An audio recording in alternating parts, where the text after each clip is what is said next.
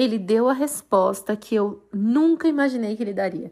Eu tinha certeza que ele ia me dizer: volte para o Camboja, porque lá você vai ter mais espaço, mas não foi isso.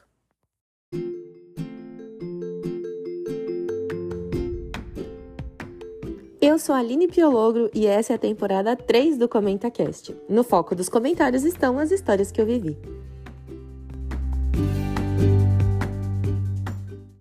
Pois é, tô aqui de volta para continuar a história. O sobrenatural que eu pedi começou a acontecer. Algumas coisas estranhas começaram a acontecer. Ah, não de, né, nada sobrenatural, talvez como os filmes comentam, mas coisas que eram muito improváveis. É, tanto na organização com a qual eu iria para o campo, quanto no meu dia a dia. É, uma coisa que eu questionava muito era que eu dizia assim: para eu ficar, eu preciso querer ficar e eu não quero. E aí, depois que eu voltei do Camboja e que estava tudo certo, que eu disse não, eu realmente vou voltar para lá, algumas coisas eu, eu comecei, eu fui participar de alguns eventos e em todos esses eventos eu saía emocionada e eu via um movimento incrível acontecendo pessoas se despertando para a pregação do evangelho, entendendo que é isso que Cristo nos chama a fazer sempre a todo cristão. E eu comecei a pensar, cara, o que, que é isso? Né? Tipo, uau, gostaria de viver mais disso, ou de participar mais disso. E comecei a ver, assim, algumas coisas acontecendo. É, eu já vou te contar o que aconteceu, assim, muito, muito, que para mim foi decisivo, mas teve uma conversa que ela deu um pontapé um pouco mais forte para decisão final. Eu conversando com uma pessoa, eu pedi que essa pessoa falasse comigo, não como autoridade, é, mas que falasse comigo na posição de um conselheiro. E essa pessoa me disse o seguinte: o que é que você está construindo? Porque eu vejo você estando aqui, ali, depois você fez isso, fez aquilo, tal, mas onde você está construindo alguma coisa? Onde você está é, trabalhando para que algo, não por um legado, porque a gente sabe que tudo isso é, é vão e passageiro, né? Mas onde você está trabalhando para construir algo que realmente faça a diferença na vida das pessoas e as ajude a tomar um outro rumo. E aí eu comecei a pensar, né? E aí, uma coisa também que ele diz que eu acho que é muito importante, e talvez você que está me ouvindo isso precise entender: nós sempre vamos ter problemas, e isso eu já falei no episódio anterior. A gente sempre vai ter problema, qualquer lugar que a gente vá, e a gente sempre vai ter razões para fugir. Sempre vamos ter razões para fugir. Mas a gente precisa pensar o seguinte: é, quando eu analiso todos os riscos que eu correria aceitando uma coisa ou aceitando a outra coisa, eu estou disposta a correr todo e qualquer risco? Então, por exemplo, né, pensando aí na minha situação, quando eu olhava para a oportunidade de continuar no Instituto de Missão, continuar na UCOB, continuar fazendo um trabalho de treinar e de motivar mais pessoas a se envolverem com a obra missionária, os riscos disso dá muito certo e os riscos disso dá muito errado. Eu estava disposta a correr esse risco? Por outro lado, quando eu pensava no Camboja, né? Tá bom, beleza, volto para lá.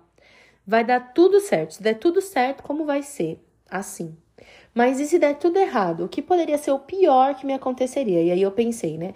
O pior que poderia acontecer é que eu tivesse um burnout de novo, né? Que eu por diferentes razões, porque agora eu aprendi sobre o sono, mas poderia ser o estresse, poderia ser outro, outra coisa que né, soltasse esse, esse fardo tão pesado na nossa, na nossa, nas nossas emoções e fisicamente também. É, e aí eu pensei, se fosse esse o caso, né, de voltar para lá e ter que passar por isso de novo, e aí eu me assustei. E aí eu pensei, não, eu não quero correr esse risco, eu não gostaria de correr esse risco. Eu não gostaria de correr o risco de passar por aquela situação de novo, de sentir aquilo que eu senti de novo, aquilo que eu senti de novo. E aí eu entendi que e isso pode te ajudar também frente a uma decisão, que quando eu coloco riscos, riscos extremos, tanto de dar muito certo quanto de dar muito errado, e eu olho para a situação e eu digo, ainda assim eu quero continuar, eu vou permanecer, a probabilidade de ser fuga é muito baixa. Mas quando eu olho para o risco de dar muito errado e eu digo não gostaria de, de não gostaria de correr esse risco, então a probabilidade de, de ser uma fuga é muito grande. E aí eu comecei a pensar na outra coisa, né? É, nessa, nessa vida nômade, que eu de alguma forma me orgulho, né, dela, de uma vida sem me apegar e, e tal. Só que daí eu pensei por um outro lado. E se eu indo para o Camboja significa que eu nunca vou me casar, por exemplo? É, que eu vou viver uma vida nômade para sempre e, e, ok, vou, vou ficar bem, mas eu quero isso, eu quero correr esse risco. E aí, novamente, eu pensei, não, eu não quero correr esse risco. E aí eu comecei a pensar em outras coisas, né? Porque, beleza, é, poderia não ser o risco de não me casar, mas seria o risco de ter que me casar com alguém de outro país. E eu tô disposta a isso, porque depois de todas essas andanças pelo mundo, eu cheguei à, à conclusão, ainda não é uma conclusão absoluta, mas cheguei a essa quase conclusão de que o melhor seria ter um relacionamento com alguém brasileiro. E aí eu comecei a pensar em todos esses riscos e todos eles eu não queria correr. Então eu cheguei a essa conclusão de que eu realmente estava tomando o Camboja como fuga. Eu ia fazer uma coisa boa, eu ia me envolver com algo muito bom, mas eu estava fugindo é, para uma realidade que eu mesma talvez inventei, ou uma realidade que nem era realidade, é, que foi só um, sei lá, alguns momentos que eu tive e que acabou, acabou gerando na minha mente essa ideia de que lá tudo seria melhor. E aí eu entendi, comecei a entender, não ente, ainda não foi o momento em que eu entendi, né? Mas comecei a entender que talvez esse não fosse o caminho, que não fosse isso é, o que mudaria as coisas, o que mudaria o meu sentir. Porque eu ainda, mesmo tendo essas conversas, eu ainda sentia que eu não, não pertencia a, a esse ambiente que é o ambiente da igreja no Brasil, né? Não, não da igreja é, como membros e, e, toda a comunidade, mas a instituição, porque eu sentia, cara, é, eu provavelmente vou ser a primeira mulher em algumas coisas nessa, nessa, na área que eu trabalho e na área que eu quero continuar trabalhando.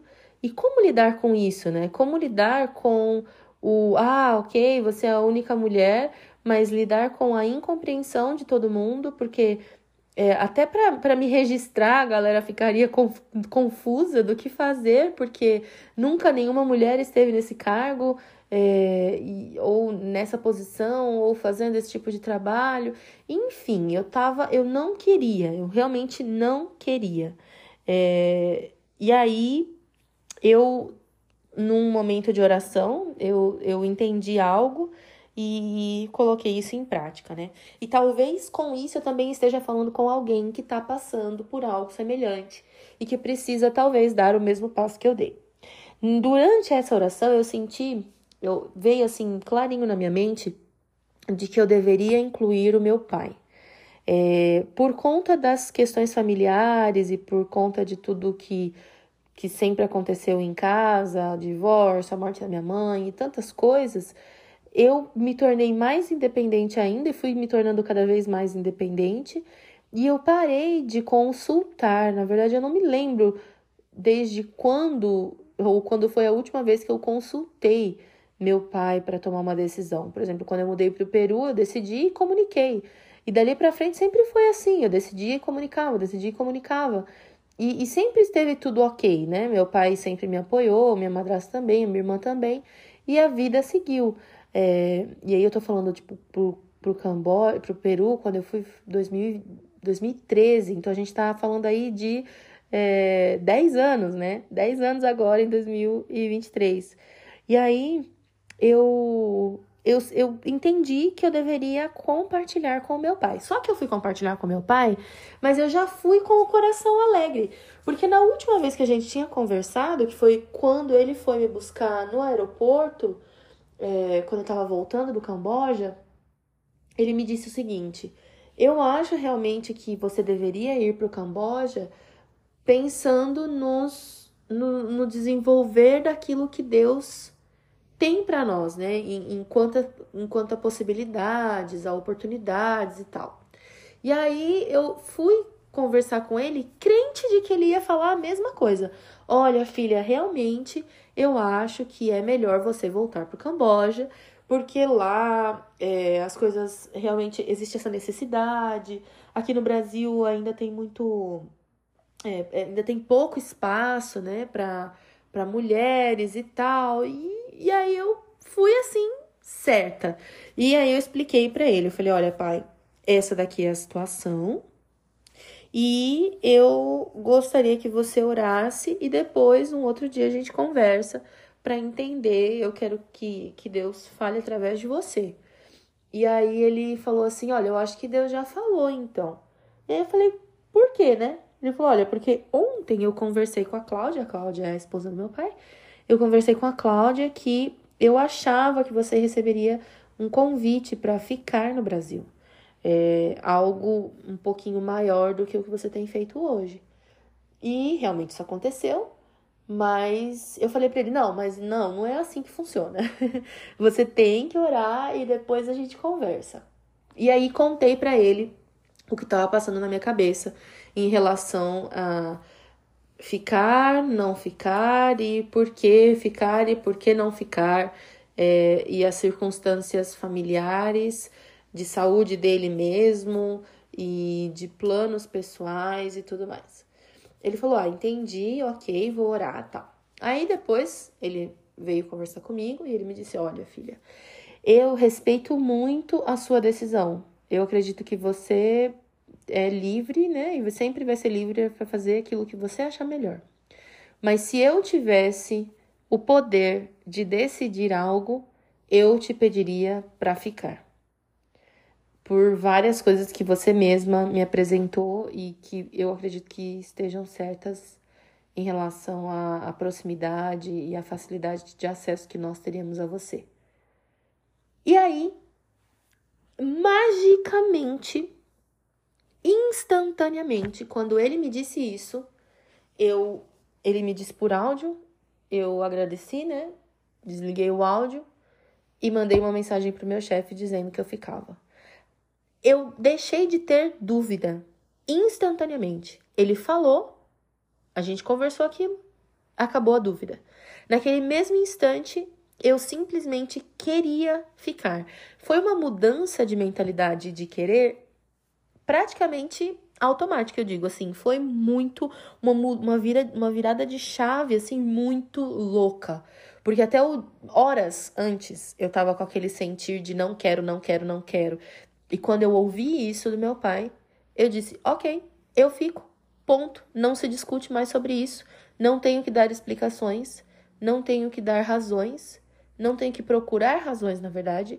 Eu fico e vou fazer o meu melhor. Ponto sem argumentar.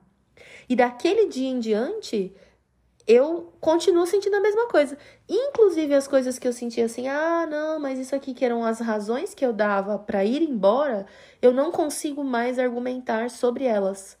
Mesmo quando outras pessoas falam sobre elas, eu não consigo mais é, dialogar sobre elas porque perderam totalmente sentido. Não sei explicar, simplesmente não sei explicar mas eu tenho convicção de que de alguma forma é, a decisão que eu tomei, de alguma forma não, né? Eu tenho convicção de que a decisão que eu tomei é uma decisão aprovada por Deus e nesse momento eu tenho paz por honrar o meu pai e por, por permitir que ele participe também dessa decisão. Enfim, eu não tenho mais o que dizer, simplesmente uma mudança total de mentalidade. O Camboja continua lá, continua sendo um lugar que eu tenho muito carinho. Vou continuar apoiando na medida do possível à distância, mas a perspectiva para o futuro simplesmente mudou. E isso é totalmente sobrenatural.